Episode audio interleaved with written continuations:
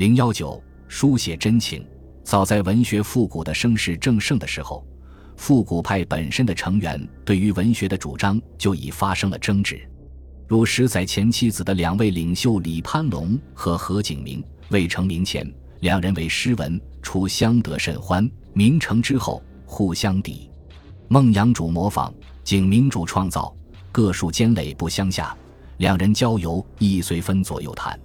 至嘉靖、万历间，针对复古派末流一为重古，以拟古为能事，事古修辞，拧实诸理，尺尺寸寸之，法则森如也的文学主张。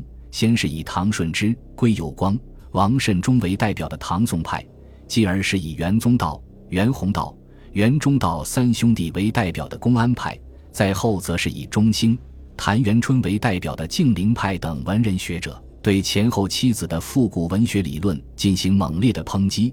一时称师不排挤李于林，则人争议之；由之嘉靖间不步趋于林者，人争议之也。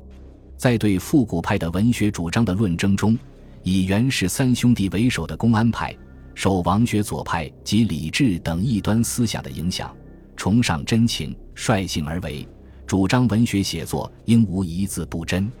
他们抨击的文字最多，也最激烈。如袁宏道说：“予与晋之有武以来，每会必以诗文相立，勿矫金代倒袭之风。”在给友人的信中说。地才虽绵薄，至于扫石失之陋习，为墨迹之先驱，卞欧韩之极渊，导遁同甘共苦贼之巢穴。自我而前，未见有先发者，异地得意是也。这期间，公安派朱家写了一系列批判复古模拟、宣扬新观念的文章，如袁宏道的《续小修诗》，雪涛阁集序；张幼瑜、袁中道的《解脱集序》，宋元诗序。元宗道的论文，江盈科的《毕且集序》，以及雪涛小书中许多篇章，这些文章对名望隆盛、鼓吹复古的文坛盟主王李之辈做了猛烈的抨击。公安派及其他新文学家指出，复古主义的弊病主要有三点：一是空虚，思想贫乏，学问浅薄，这是复古派末流的通病。元宗道说。今之文士浮浮泛泛，原不曾的然做一项学问，扣其胸中，已茫然不曾具一丝意见。图见古人有立言不朽之说，又见前辈有能诗能文之名，亦于诺冠深职，入此行史，连篇累牍，徒人称扬。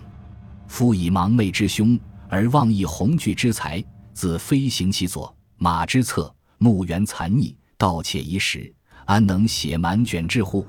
复古主义的代表人物原非不学浅薄之辈，如王世贞等都是当时有名的大学问家，但是他们的主张却成了一些浅薄之徒的遮羞布。